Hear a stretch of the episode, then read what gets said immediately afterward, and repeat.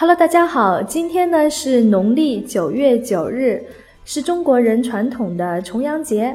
按照传统呢，重阳节要登高赏秋，遍插茱萸，吃重阳糕，饮菊花酒。当然了，重阳节最重要的呢是敬老爱老的节日，所以呢，我们今天就来为家里有老人的财友们支支招，提几个对老年人比较实用的理财建议。说到老年人的理财呢，我们当然首先要了解一下老年人的特点。从理财的角度上看呢，老年人普遍的特点就是收入开始减少，医疗健康方面的支出上升，抗风险的能力相对比较低。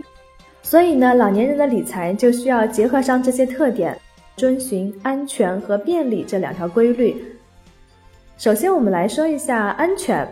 嗯，因为老年人风险承受能力比较低，所以老年人理财的安全呢，就是不能损失本金。虽然有些投资的预期收益可能会高一点，但是资本市场呢有一条铁律，就是收益和风险呢永远是成正比的。高收益背后呢，可能隐藏着无法承受的高风险。所以呢，老年人要选择自己看得懂的、适合自己的产品。如果老年人依然保持着中年时的投资消费习惯，不去主动调整日常支出，降低高风险资产配置比例的话呢，会给自己的生活留下一丝隐患。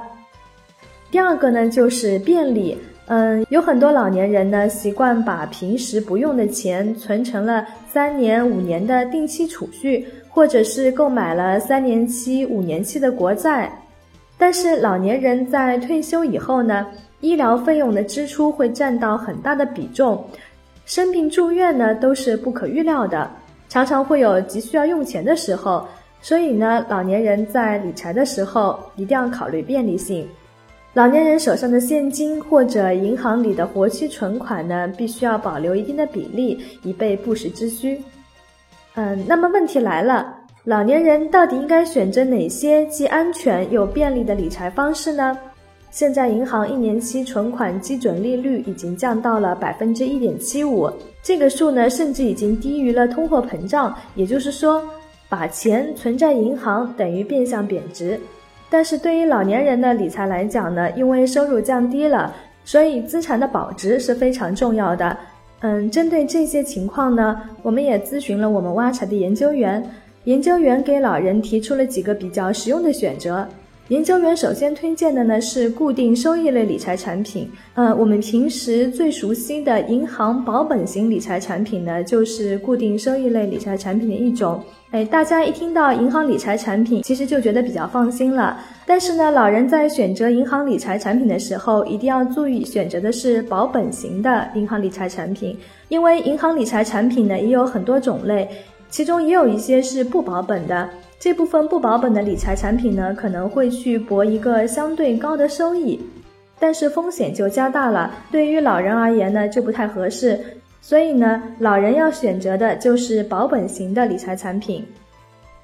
保本型银行理财产品的投资期限呢，可以在一周到一年之间任选。虽然年化收益率呢是个位数，但是能够跑赢通胀，也达到了保值这个宗旨。另外呢，出于对收益率的追求呢，去互联网金融理财平台购买固定收益类产品呢，也是个不错的选择。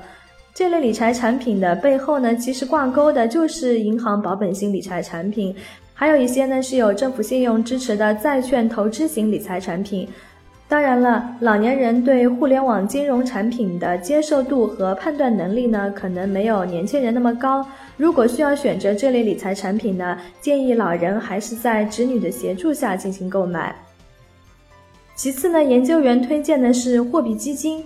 虽然呢，现在货币基金的年化收益率只有百分之三左右，但是因为存取方便，一般都是 T 加零或者 T 加一存取，呃，也就是当天或者隔一个交易日就可以进行存进取出了。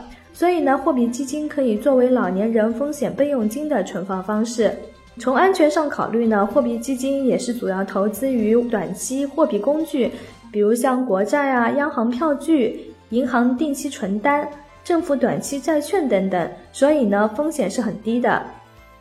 嗯，此外呢，我们挖财的研究员呢还特别提到，嗯，虽然保险呢也是一个风险比较低的投资品种，但是考虑到老年人购买保险呢成本很高，所以老年人通过保险来理财呢，并不推荐。最后呢，我们又回到了今天是重阳节的这个话题上。嗯，其实老年人用旅险理财呢，只是手段，提高幸福生活指数才是最终的目的。所以大家在今天呢，可别忘了去看望家里的老人。今天我们挖财呢，也会通过微博、微信给老人们送祝福。大家进入微博挖财和微信挖财早知道参与互动，就有机会获得血压计和按摩仪。把它们送给家里的老人也是非常不错的哦。